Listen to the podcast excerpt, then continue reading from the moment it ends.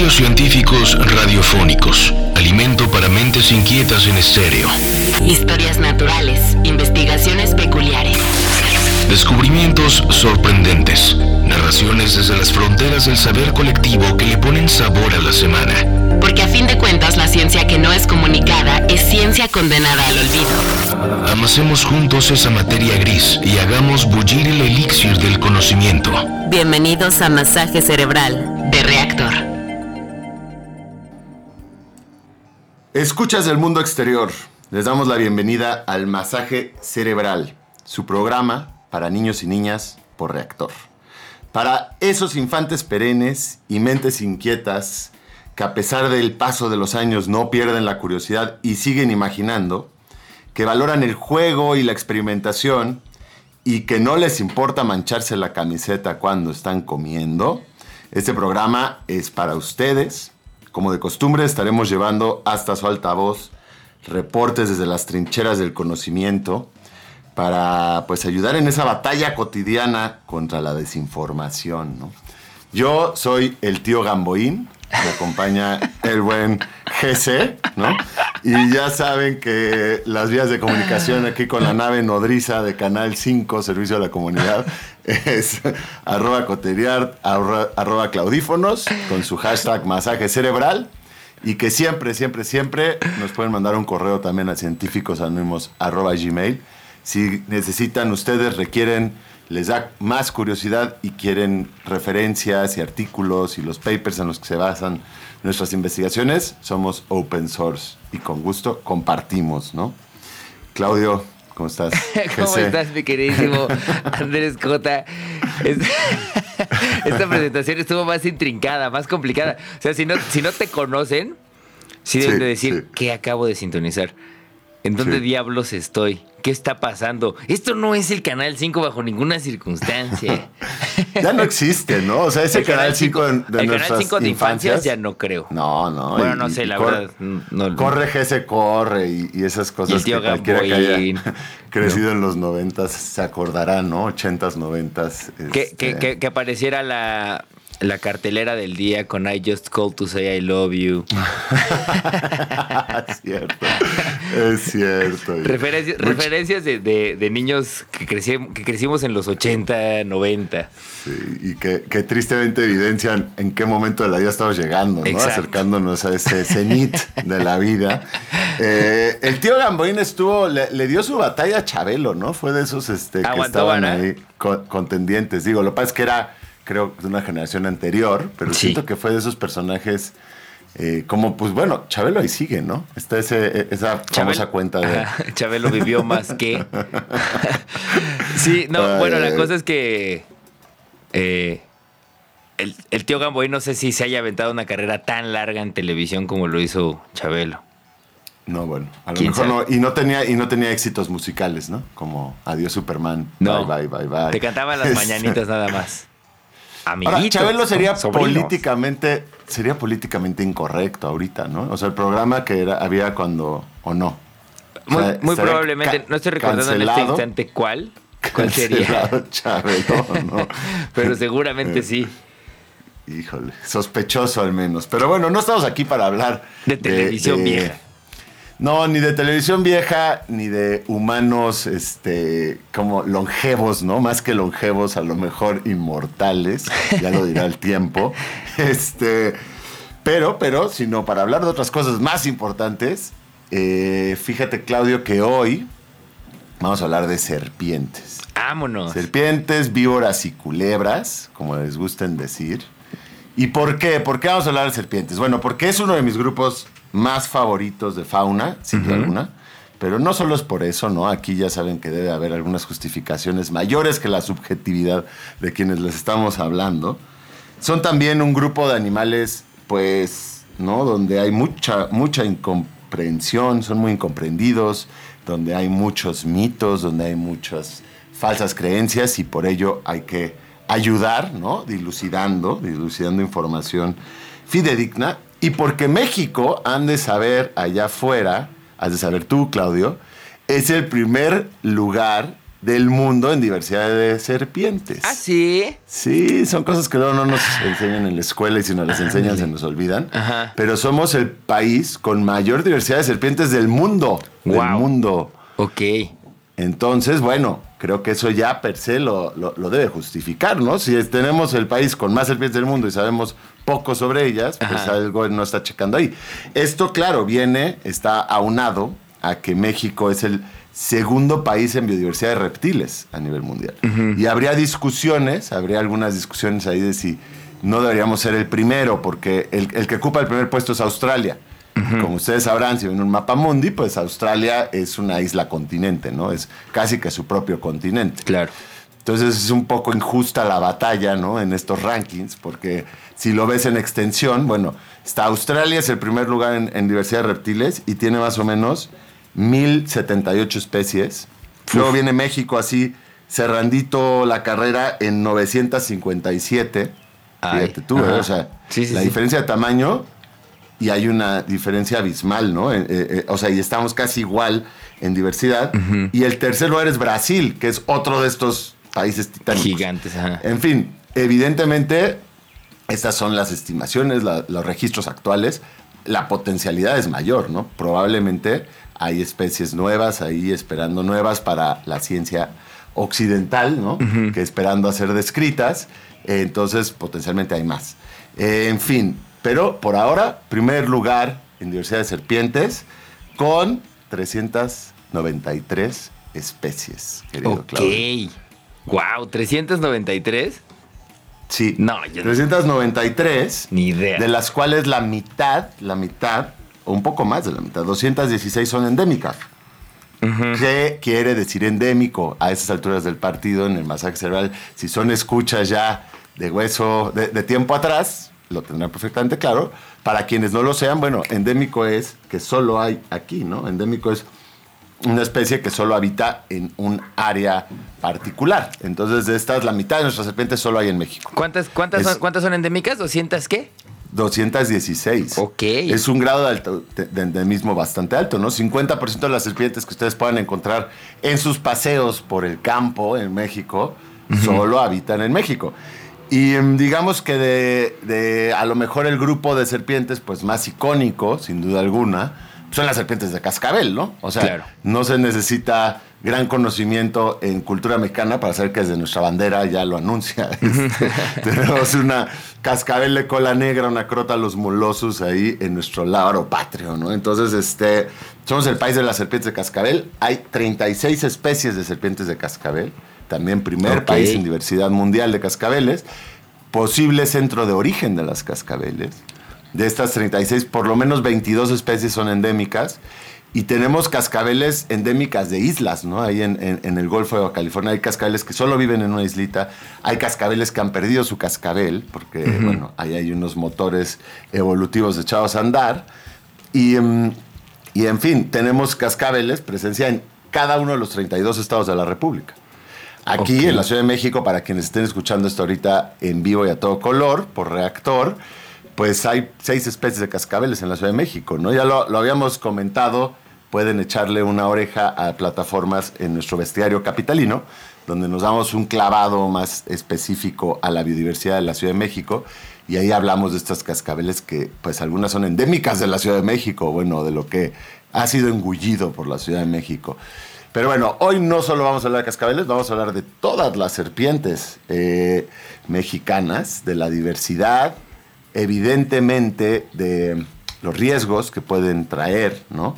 Por eso hay un último porqué que no les había dicho yo, que es porque al escuchar este programa a lo mejor pueden salvar su vida algún día, ¿no? La suya o la de algún ser querido, eh, porque muy pronto vamos a estar hablando de qué hacer en caso de accidente, ¿no? Ok. Pero todavía no vamos a ir para allá, todavía no vamos a ir para allá. Vamos a seguir un poco con, con este planteamiento generalizado. Nos encantaría que nos fueran echando ahí al hashtag masaje cerebral con arroba claudífonos arroba cotairiar. ¿Qué serpientes de México conocen, no? Sobre todo, o sea, cuáles han, han encontrado, cuáles han tenido el gusto de encontrar, porque hay que recordar que no todas las serpientes son peligrosas, ¿no? Al contrario, no. La gran mayoría son completamente inofensivas. Absolutamente ninguna te quiere hacer daño, ¿no? Cuando hay un accidente, siempre tiene que ver, pues eso, con un accidente, o sea, con un encuentro que ninguno de los dos implicados estaba planeando, ¿no? O sea, levantaste una roca así por pura y llana diversión, estás levantando roques en el campo, pues bueno, a lo mejor te encuentras donde, o estás escalando y metes la mano en un agujero, o sea, yo qué sé, siempre son eh, encuentros desafortunados, digamos, para ambas instancias. Ninguna serpiente te quiere hacer daño, ninguna serpiente es agresiva. Estos mitos de que son territoriales y te persigue hasta que sales de su territorio, no, eh, no es la, realidad. Pero bueno, vamos por partes, mantengamos nuestra tradición del masaje cerebral para irnos al corte con la pregunta, ¿no? Tu primera pregunta, querido GC, este, si, si vas a rodar el dado y elegir el número 6, tu primera pregunta sería, bueno, de esas 393 especies, ¿no? de estas casi 400 especies de serpientes, ¿cuántas dirías que son venenosas? Ok. ¿Cuántas son venenosas? Ok, ok, me late, me late. ¿Cuántas de las 393 especies de serpientes que hay en México son venenosas? Correcto. Ok, ok. Ahí está. Respóndanlo en el hashtag masaje cerebral. Están en Reactor 105. Vamos a nuestro primer corte y regresamos en breve. Historias naturales, investigaciones peculiares, descubrimientos sorprendentes, masaje cerebral. Y estamos de vuelta en el Masaje Cerebral, su programa de ciencia platicadita aquí en Reactor 105. Estamos hablando de serpientes y antes de contestar la pregunta que hizo Andrés Cota, quiero decir que es la primera vez que nos pones un ranking que no resulta ser algo súper negativo. O sea, estamos en, una posición de ranking bastante alta en algo que no es obesidad infantil o algo así. Y eso. Sí, sí. Ahora, Ah, depende, ¿no? Habrá quien piense que, o sea, yo también creo que no, no es negativo. Ya lo habíamos comentado una vez, somos el primer país también en diversidad de alacranes, ¿no? Ah, también es cierto. Entonces imagínense eso, ¿eh? O sea, el primer país en diversidad de alacranes, escorpiones y de serpientes. Claro, yo creo que al final de este programa entenderemos que tener una diversidad tan amplia de serpientes no es algo malo ni algo peligroso en sí mismo. O sea, porque la serpiente viene con esa connotación de de negatividad como la que decías al principio, o de peligrosidad, eh, o, incluso es un eufemismo para decir que alguien es eh, súper chismoso, chismosa, blantín, ¿no? Es una víbora. Entonces, eh, pero no, pero eso tendrá que ver, me imagino, con la, con la imagen de la lengua fuera de la boca constantemente. Sí, no, ahorita que lo estaba diciendo, estaba empezando a pensar, y las serpientes son lo contrario, son el sigilo, ¿no? O sea, es el organismo del sigilo, eh, pasar inadvertida, ¿no? Eh, eh, no sé, ah, vamos a preguntarle a alguien que, yo, me, quiero, yo quiero suponer que es por aquello de la lengua fuera del hocico. Puede ser, puede ser. Pero. Que recuerden que esa lengua, pues, es la manera en que las serpientes están olfateando el aire, ¿no? Directamente, de, como pudiendo discernir moléculas en el aire, las cazan con esta lengua bífida que tienen y al recoger esas moléculas del aire, gradientes de olor en el aire, imagínate. No solo dices, ah, huele a hot cakes, sino sabes específicamente de dónde viene el olor a hot cake. Y entonces lo que hacen es sacan la lengua bífida, recogen las moléculas del aire y luego en el paladar tienen un orificio, que es el órgano de Jacobson, y ahí la lengua entra y deja esas moléculas que van directo a una enervación nerviosa, ¿no? O sea, directo a, un, a una conexión sináptica y entonces están, pues, literalmente haciendo un mapa olfativo del mundo. ¡Wow! ¡Wow! ¡Qué maravilla! Bueno, en fin, no es por chisme, es por olfato. Y díganos, Claudio, ¿cuánto estás comprando? Claudio, señores y señoras, siempre compra tiempo. Estoy comprando tiempo, sigo pensando cuántas de las 393 especies de serpientes que hay en México son venenosas. Ustedes nos contestaron ahí en el hashtag masaje cerebral. Y yo voy a hacer un estimado de el 10%. Voy a decir que 40 especies de serpientes son venenosas. Pues no. son más. Son más, son más. Pero no llegan al 20%, ¿no? Digamos, este, para, para ir poniendo esas cifras en contexto. No llegan al 20%, pero se acercan. Este, más o menos 72 especies de estas 393 son venenosas. Que bueno, pensen que, fueran a lo mejor solo por comparación, ¿no? A lo mejor imagínense que fueran un poco más y que llegaran al cuarto de especies, al 25%. Bueno, son bastantes, pero no son la mayoría, ¿no? O sea, esto quiere decir que la, la, mayoría de serpientes no son venenosas. Y claro que de estas 72 especies que estoy mencionando, eh, no todas son peligrosas realmente, ¿no? O sea, porque eh, el veneno, qué tan venenoso es una especie, qué tan peligrosa, no opera bajo las mismas variables. Es que yo, eh, eso, quería preguntarte un poquito para hacer un, una pausa, algo más común. Un mosquito cuando te pica, te sale una ronchita, ¿no? ¿Esa ronchita es reacción a un veneno? Pues es a la saliva de los moscos, ¿no? Que, tiene un montón de, sustancias para que tiene como, como un anticoagulante, tiene para que te siga, ¿no? Para que no te coagule la sangre y puedas seguir chupando, tiene un anestésico, tiene, entonces puedes tener tú algún tipo de alergia, sobre todo a esos, a esos componentes. Pero no es veneno, en sí, o sea, son... Pues es que los venenos son una evolución de la saliva. Ok. O sea, vienen de... Es, una saliva sofisticada, digamos. Entonces, suponiendo que fuera una saliva sofisticada la del mosquito, puede haber muchas serpientes que tengan esta saliva sofisticada sin que sea necesariamente grave. Sí, o sea, digamos que la peligrosidad, eh, una de las variables es pues qué tan potente es el veneno, ¿no? ¿Cuál es su toxicología? Y en efecto hay, además de estas 72 especies que son, digo, venenosas en el término amplio, ¿no? O sea, hay varias más que son semivenenosas, ¿no? O sea, que tienen venenos que, bueno, obviamente si eres una lagartija, este, no estaríamos diciendo lo mismo. Si ustedes se colocan en la perspectiva del ratón o la lagartija, a lo mejor no es lo mismo, pero desde la perspectiva del, simio, ¿no? Del, humano, este, pues es un veneno que no te hace realmente un daño grave, ¿no? Entonces son semivenenosas. Pero también hay un montón de, de serpientes de los colúbridos, que son normalmente usadas con serpientes no venenosas. Hay algunos casos de colúbridos que tienen, lo que pasa es que su dentición con lo que inyectan el veneno es como las dientes traseros. Entonces, para inyectarte el veneno te tiene que como que masticar. Es decir, tienes que estarle echando muchas ganas, ¿no? Para que una serpiente no solo te muerda, sino que te mastique. Cuando digo echarle muchas ganas es la están agarrando. Claro. ¿no? Y la están manipulando. Eh, y entonces puede haber casos, y también puede haber casos en que a lo mejor es un veneno poco tóxico, pero tienes una reacción alérgica. Pero bueno, el caso es que para la peligrosidad, yo pondría ahí, ¿no? O sea, está la toxicidad del veneno por un lado, pero también está los hábitos, ¿no? El comportamiento de la serpiente y en dónde habita y qué tan suburbana es el área donde está y qué tan abundante es su especie y también qué tipo de dientes tiene, fíjate, porque es lo que te digo, o sea, no todas las serpientes tienen la misma dentición, de hecho cambia bastante y entonces, por ejemplo, los eláfidos, que para quien no lo sepa son las coralillos, ¿no? las serpientes marinas, también tienen una dentición en que, en que los dientes que inoculan el veneno son fijos y tienen como unos canalitos. Y entonces también para inyectar tienen que medio que masticar, como mandibulear, ¿no? Eh, es lo mismo que los monstruos de Gila, por ejemplo.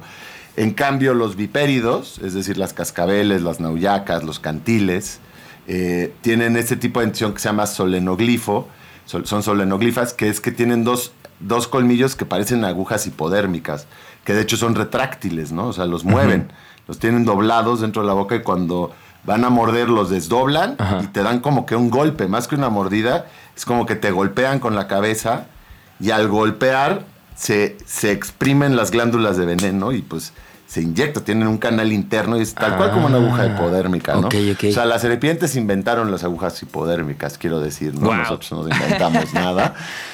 Pero, pero bueno, hay muchas cosas curiosas que vamos a ir poniendo en esto, que es que pueden decidir si inyectar veneno o no. No siempre inoculan veneno. Ah, ok. Y de ahí se abre todo un rango de, un, fenómeno del cual vamos a hablar un poco más adelante, que son las mordidas secas. Y las mordidas secas conllevan a que haya un montón de tratamientos que supuestamente sirven, que en realidad no sirven para nada, pero que si no había veneno en primera instancia, no hay nada que curar. Ergo, si te dan un té de cuachananate, pues te salvo el té de cuachananate, quién sabe, Pero eso ahorita nos adentramos en eso.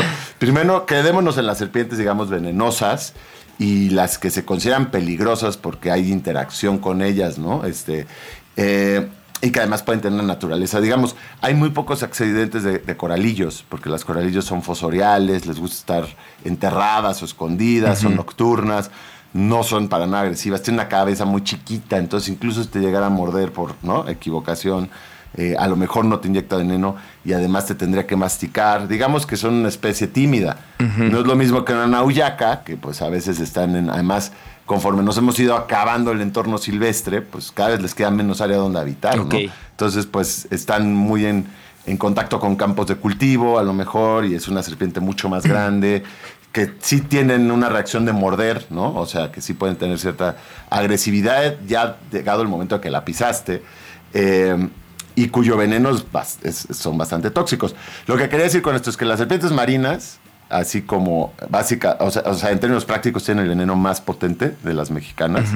Hay una especie, pero nunca hay accidentes porque no son agresivas en el agua y fuera del agua son muy poco hábiles, o sea, no se registran accidentes. Okay. Las coralillos serían como en, digamos, en toxicidad de veneno, pues son neurotóxicas. El veneno te paraliza el centro respiratorio. Es realmente una toxicidad muy fuerte, pero también hay pocos accidentes. Y ya digamos que en los bipéridos, que son nauyacas, cantiles, cascabeles, que son las con las que mayores accidentes hay aquí en México, pues tienen una combinación de venenos. Algunos tienen un poco de neurotóxico, pero la mayoría tienen hemolítico, que es que licúa los tejidos, querido Claudio. es esa saliva que decíamos que como que predigiere el alimento, ¿no? Como que empieza pero bueno, los que empiezan a necrosarte la piel y así.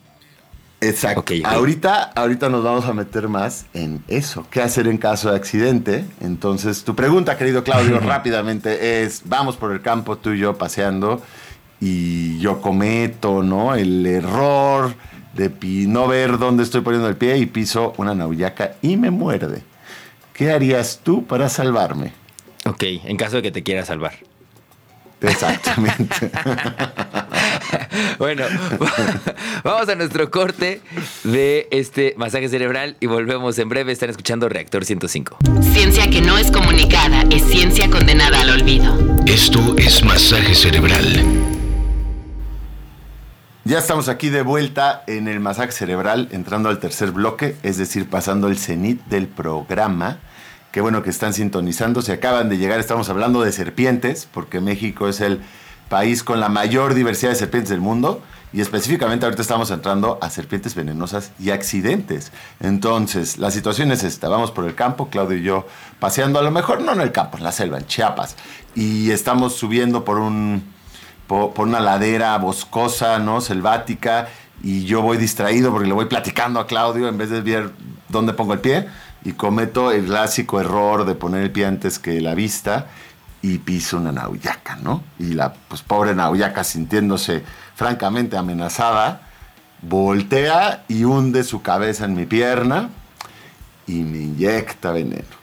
¿Qué haría Claudio para salvarme, no? En el supuesto de que quisiera salvar. Exacto. Supongamos que sí quiero salvarte y también suponiendo que no seas tú, porque si eres tú te pregunto, pero, eh, suponiendo que no tengo la menor idea, a mí lo que siempre me viene esa imagen de la película de Cantinflas, El Maestro, en el que eh, al niño más travieso le muerde una, creo que una cascabel justamente, y lo que hace es salvarlo haciéndole succión y escupiendo el veneno en el suelo. Correcto.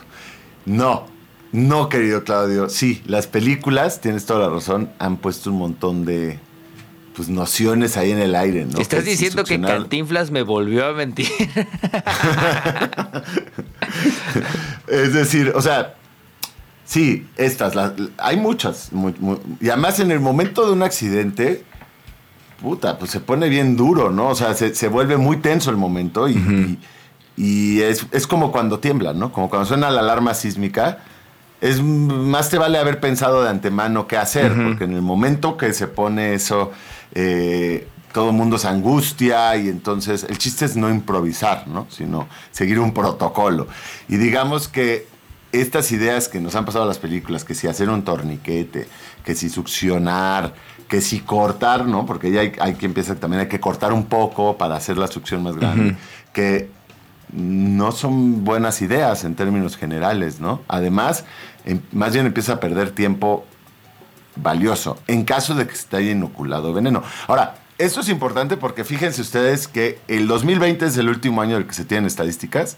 Suceden más o menos 5 millones de accidentes con serpientes a nivel mundial al año, de los cuales la mitad, 2.5, 2.7 millones de accidentes de envenenamiento. Y esto produce a nivel mundial, una vez más, 138 mil muertes anuales y más de 500, o sea, como cerca de 500 mil casos de secuela o no que te dejan porque recuerden a lo mejor eh, te da o sea a, lo mejor no te mueres pero te puedes quedar con un brazo inservible te puedes quedar con secuelas de otro tipo inmunológicas entonces es un problema de salud pública serio y como muchos otros problemas de salud que corresponden, digamos, a los entornos más rurales, ¿no? a, los grupos de población marginales, no se atiende, no se atiende como se debería, porque, porque la realidad es que hoy en día hay ya la potencialidad para que la mayoría de accidentes no llevaran a, nada demasiado grave, ¿no? Porque hay sueros para absolutamente todas las especies venenosas de serpientes que existen.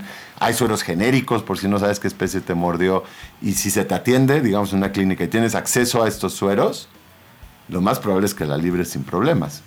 La cuestión es que la realidad es otra, ¿no? Eh, bueno, de estos eh, accidentes a nivel mundial, eh, la mayoría se concentran en África subsahariana, ¿no? Con, más de medio millón de accidentes anuales. Pero bueno, África, India, Asia, bueno, India es parte de Asia, pero India en particular tiene muchas serpientes. y Latinoamérica, pues son las regiones del mundo afectadas mayormente. En México, no es la excepción, se estima que hay como unas 27 mil mordeduras al año. Ok. Que son elevadas. Luego los números pues son poco confiables, ya sabes, porque no la mayoría ni se reportan. Pero bueno, el caso es que es un problema serio hoy en día y que además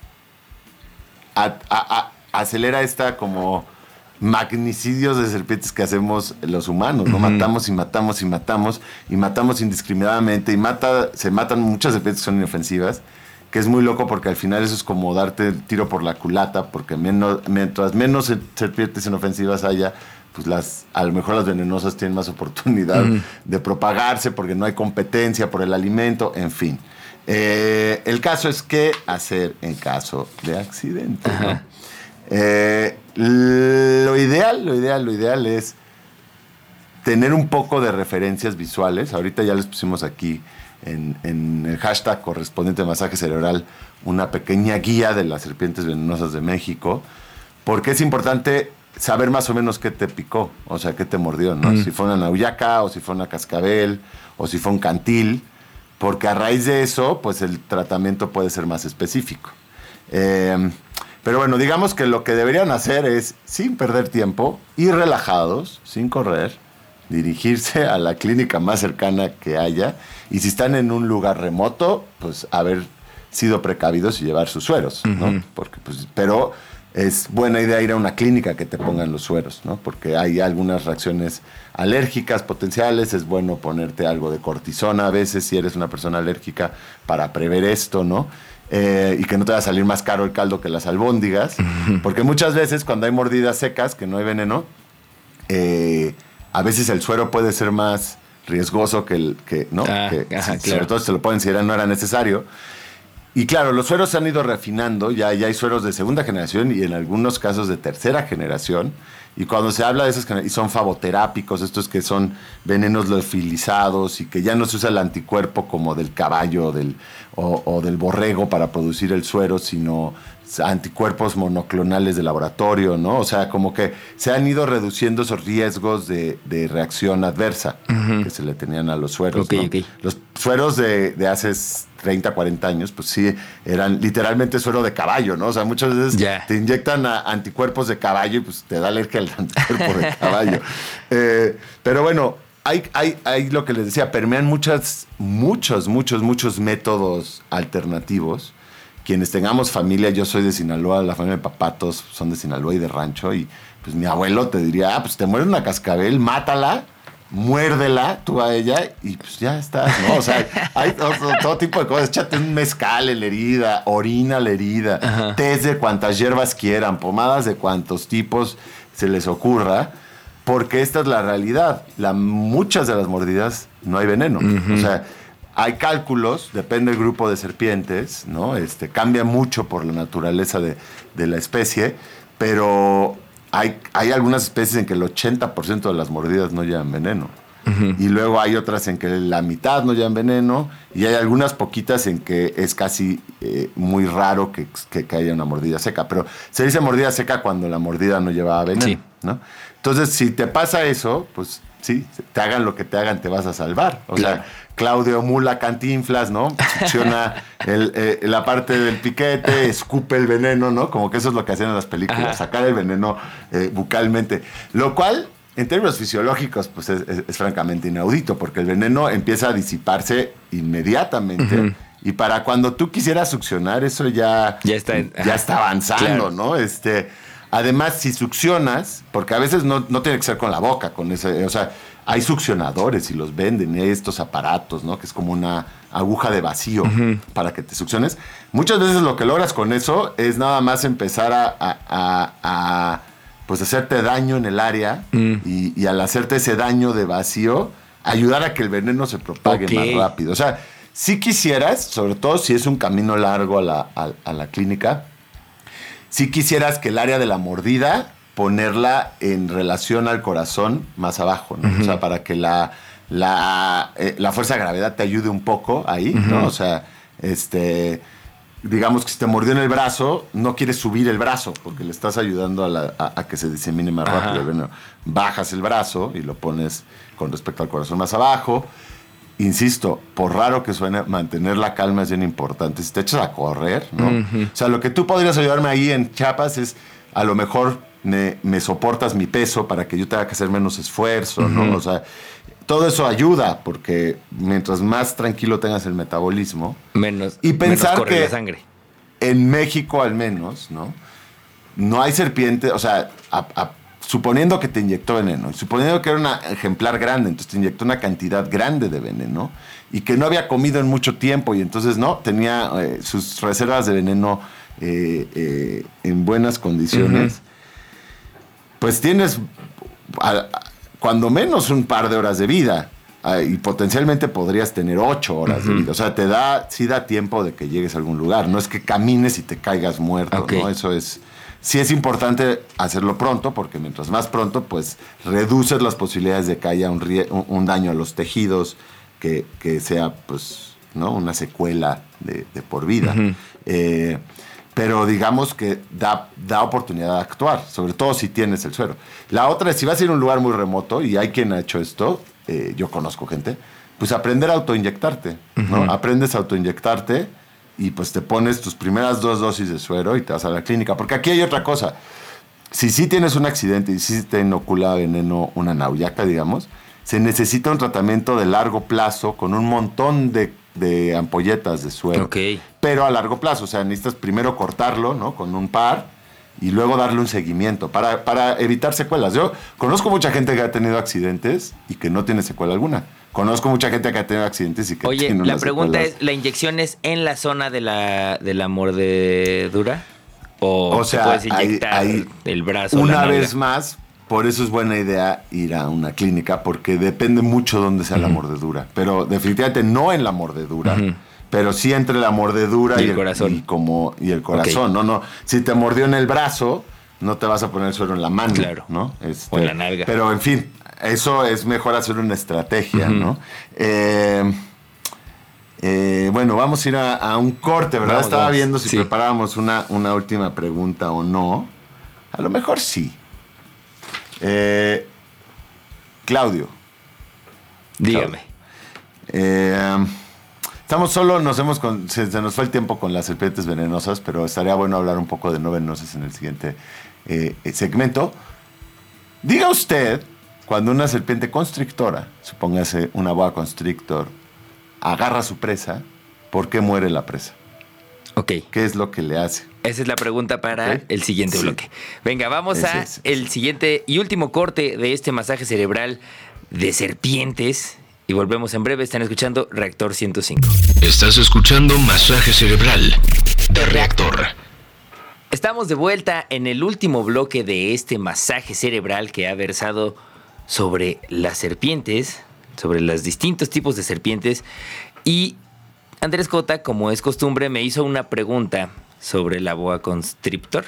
Pero antes de contestar, quería hacerle una pequeña anotación. Con respecto al tema que cerramos en el bloque anterior, y que justamente para darle un cierre correcto, es cómo sé cuándo demonios una serpiente sí me inoculó veneno o cuándo es una mordida seca. Ah, esa es muy buena pregunta, Claudio, y que habíamos, sí, pasado por alto. Es, digo, una vez más, depende de las cantidades de veneno, pero es relativamente fácil.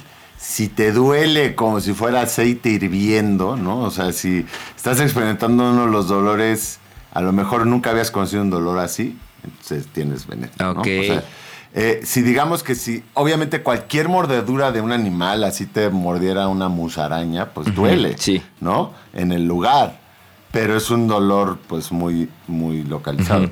Si es un dolor agudo, intenso, ¿no? Es Caliente. que hay veneno. A mí, por ejemplo, el único accidente que he tenido con una serpiente venenosa fue con una cascabel pigmea aquí en el, en el Ajusco.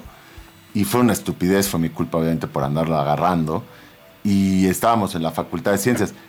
Y por intentarla meter en el saco, tenemos un saco muy chiquito, y por estarla metiendo en el saco, eh, y era muy chiquito, entonces no, bueno, no importa, fue un movimiento que uno nunca debería hacer, ¿no? La agarré por fuera, como que quise sacar mi mano de adentro, intercambiándola, y me mordió. Y en ese momento dije, ¿sabes? Sientes que se te acaba el mundo, o sea, se te, no te da la palidad, ¿sí? Pero, pero rápidamente, o sea, me empezó a salir un poquito de sangre, fue en el, dedo- en el pulgar, pero no me dolía nada, ¿no? Este, y pues sí, esperamos unas, esperé unos 15, 20 minutos y no, y no pasó No nada. dolor. Entonces, digamos que, que, pues si no te duele, entonces muy probablemente no hay veneno. Este, es una, un mon- una forma rudimentaria, evidentemente, si algún día tienen un accidente y más si es un una niño niña, pues igual vayan a una clínica que les echen una checada, ¿no? Ok. Este, bueno, eso por un lado, y nada más otro, a- a- a- agregar tres cositas antes de ir a lo de las boas, para que no se me olvide. Los sueros en este país se lo- los vende Bioclon y los laboratorios Silanes, ¿no? Y son y provienen, ya hemos hablado de eso en otros pro- programas, a lo mejor algún día podemos hacer un programa específico de, de ellos, pero provienen la, la buena medida de los sueros mexicanos y muchos del mundo provienen de los laboratorios de Alejandro Alagón y Ludovico Ponzani, que están en Cuernavaca, son parte de la UNAM. Eh, y ellos son como de las eminencias en, en- en antivenenos mundiales. ¿eh? Les aquí a México a veces nos mandan a hacerle antiveneno para la cobra egipcia de no sé qué. Bueno, aquí se hace porque son muy buenos. Y han hecho esta cosa pues de unificar ciencia básica con, con tam- también con aplicada, ¿no? Y entonces hay, hay laboratorios que los comercian. No son muy baratos, eso es uno de los problemas, ¿no? Este, y entonces como no son muy baratos, pues a veces no le llegan a la gente que le debería de llegar. Ok. Yo les recomendaría lo que siempre, bueno, no, no siempre, pero todo biólogo de campo debería ser y todo excursionista. Cuando vayan al campo, sobre todo a pasar una temporada, digamos, unos días de, cam- de campamento, este, eh, alejados de núcleos urbanos, lleven su suero y cuando acabe su vacación, que lo más probable es que no lo hayan utilizado, es lo más probable, dónenlo a una clínica local, porque obviamente tienen una vida de, de cajón, ¿no? Una vida de cajón no, no, no larguísima. O sea, se lo regresan a su casa y ustedes salen de campamento cada década, pues ese suero ya no les va a servir. Entonces te lo compras y es una manera, pues digo, es... Y, y lo dejas en una clínica y a lo mejor ellos lo van a poder usar. Ah, ¿no? perfecto. Esa es una forma de ir contribuyendo como vacacionistas, excursionistas, creo, poco a poco.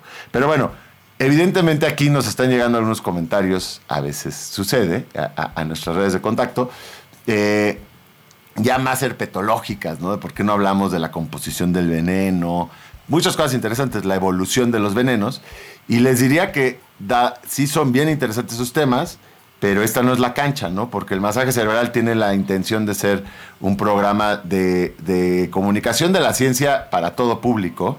Y por eso muchas veces puede ser frustrante para quienes son conocedores del tema en cuestión. Si estás hablando de dragones de cómodo, bueno, hay como todo, hay muchos niveles de la información de lo que puedes hablar. Pero lo que sí ofrecemos normalmente es alguna recomendación para esas mentes ya, eh, digamos, naturalistas versados, Ajá. herpetólogas y herpetólogas que están escuchando esto y están diciendo, ay, queríamos más, ¿no? queríamos más salsa en la machaca.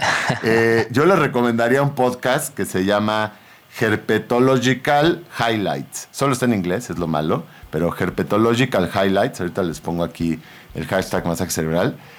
Ese podcast sí es para ustedes, ¿no? Ustedes que, que tienen un conocimiento avanzado. Pero ahora sí, dinos, Claudio, cómo mata una serpiente constrictora a su presa. ¿Cómo mata una serpiente constrictora a su presa? Tengo entendido que es el tipo de serpiente que asfixia a la presa, ¿no? Ajá, de que, la, que sí. la envuelve y la Bueno, asfixia. eso es lo- O, la tri- o le tritura... Ah. O le tritura los huesos, si no me... eh, si, si no mal recuerdo. O sea, tiene la posibilidad de cortarle el aire o acabar con su vida aplastándola. Bueno, quiero decirte que eres parte del 99% del público que está allá afuera. Y está equivocado. Yo también pensé eso buena Me parte de mi vida. la pared. Que era esta idea de que las asfixiaba. Pero bueno, no, no es tu culpa, Claudio. No es nuestra culpa. Los documentales de naturaleza que marcaron nuestra infancia o los libros o incluso las escuelas. Porque, bueno, a lo mejor no se sabía más que en círculos este, muy específicos. Pero bueno, sí, está esta idea, es la noción, digamos, prevalecente en que es por asfixia, ¿no? Que la serpiente constrictora, que recuerden, la mayoría de serpientes no son venenosas y muchas, buena parte de ellas son constrictoras, como matan es por constricción. Y entonces se enredan a la serpiente, ¿no? Como, la- la ser- como funciona esto es un... Sucede en cámara rápida, obviamente, pero la serpiente muerde primero a la presa, ¿no? La ancla con la boca, con las fauces, y usando ese impulso le da algunas vueltas, depende del tamaño, la diferencia de tamaños. Digamos que la abraza y la empieza a constreñir, la empieza a apretar. Y había esta idea de que lo que le iba matando era la- privarle de la respiración, ¿no? Cuando la presa exhala, la serpiente aprieta un poco más fuerte y entonces, y así sucesivamente hasta que la ahoga. Bueno, sería un método a lo mejor efectivo, pero tardado. Piensen ustedes que la serpiente se expone mucho en el momento que está haciendo Claro. eso. Sobre todo si es una presa grande, ¿no? Tú agarras un, un jabalí o es una serpiente grande, ¿no? O incluso una rata. un- una rata bajo ataque, pues se defiende, ¿no? Y tiene garras, tiene dientes. Tú eres una serpiente que lo único que tienes es tu boca y tu cuerpo que está muy expuesto, ¿no? De alguna manera. Entonces, no, la evolución no ha ido por ese camino, ha ido por uno bastante más rápido, bastante más eficiente y tiene que ver con el flujo sanguíneo. Las serpientes lo que hacen es que es como cuando tú te apriétate un dedo, date la vuelta a un dedo con la otra mano y empieza a apretar y verás qué rápido se te pone morado Claro. y síguelo apretando. Lo que hacen es bloquear el flujo sanguíneo. Y al bloquear el flujo sanguíneo se desata una cascada de reacciones. Por un lado, el corazón se empieza a ver rebasado, porque es como esto de agarrarte un dedo, pero alrededor de todo tu cuerpo, ¿no? Entonces el corazón se ve rebasado y ya no puede mandar la sangre y las válvulas empiezan a colapsar, también las válvulas este, de- de- del torrente sanguíneo. Pero por otro, no llega la sangre a los órganos vitales. O sea, rápidamente empieza a haber un decaimiento de sangre y entonces la sangre que transporta el oxígeno y, bueno, otras cosas. Entonces empieza a dar isquemia, que es falta de oxígeno en los órganos. Este, eh, por el otro lado, el corazón está colapsando, pero por el otro lado se hace una acidosis, una reacción de acidosis. El caso es que en unos cuantos segundos, ¿no? Tu organismo empieza a colapsar a nivel sistémico. ¡Wow! Eh, y esto funciona, esta fuerza, además no es mucha fuerza la que ponen, funciona para acabar con mamíferos, anfibios, aves y relativamente veloz, ¿no? Entonces termina siendo un problema eh, eh, eh, de flujo sanguíneo. Yo pensaría que, eso sería más acaba. lento. No, es muy rápido y las serpientes, de hecho, lo que están mapeando muchas veces es el latido cardíaco. Ajá. Entonces, si tú quieres volver una boa loca, ¿no? O una, pi- una serpiente pitón, Ajá. Lo que haces es le pones un marcapasos a una rata muerta. Y entonces nunca deja de haber latido cardíaco y entonces la, boa se vuelve loca porque dice, y este no se muere, este no se muere, ¿no? Sí, no, dura menos, o sea, siempre dura, digo, depende del tamaño de, la presa, pero dura menos de un minuto esto, dura medio minuto. Por cierto, dato de trivia, ¿cuántos dientes tiene una boa? ¿no? Eh, te lo voy a decir rápidamente. 100 dientes, tienen más o menos 100 dientes las boas, dispuestos en seis hileras, tienen cuatro hileras arriba y dos abajo. Ajá. Imagínate. O sea, es como un guante de dientes. Cuando una boa muerde, y además son dientes en forma de gancho, entonces. No, te vas Eres un ratón y ya no te fuiste a ningún lado. ¡Wow! Eh, ¡Qué miedo! Pero bueno, un día más nos podemos meter a eso porque se me hace que se nos está Se nos está yendo el tiempo. Para no variar, sí. Ha sido un placer igual. Pues mi queridísimo Andrés Cota, una chulada de programa una vez más. Esta vez clavados en la herpetología. Pero bueno, nos tenemos que ir. Muchísimas gracias a quienes estuvieron escribiendo el hashtag masaje cerebral. Si ustedes van llegando y se están perdiendo, digamos, de todo lo anterior, no se preocupen. El sábado estará ya en plataformas, en la de su preferencia, para que escuchen completo el masaje cerebral. Nos despedimos. Muchísimas gracias a mi queridísimo Andrés Cota. Muchísimas gracias a ustedes. Esto fue el masaje cerebral de Reactor 105. Esto fue todo el masaje cerebral por hoy. En la siguiente emisión continuaremos alimentando las mentes inquietas de la radio pública a través de Reactor